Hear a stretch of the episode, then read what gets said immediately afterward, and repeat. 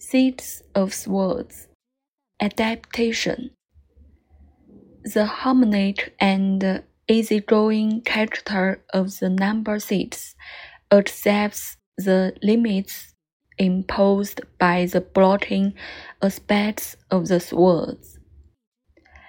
The branch in the middle of the enclosure, formed by six curved swords, adapts its form to the available space, keeping a neat distance from the borders on all sides.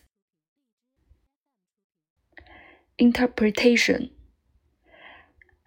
Accepting the limits of the situation and adapting oneself to them.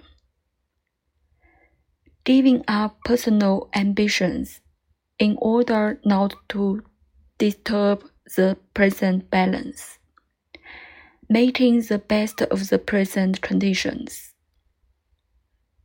Inverse resignation, surrender, despair. Quick interpretations. Six of swords.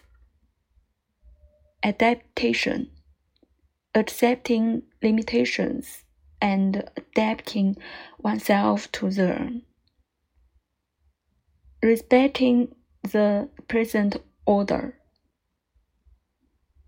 compromising in order to make the best of existing situation.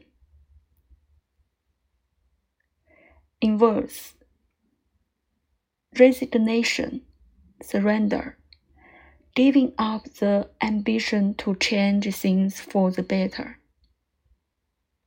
lack of fighting spirit.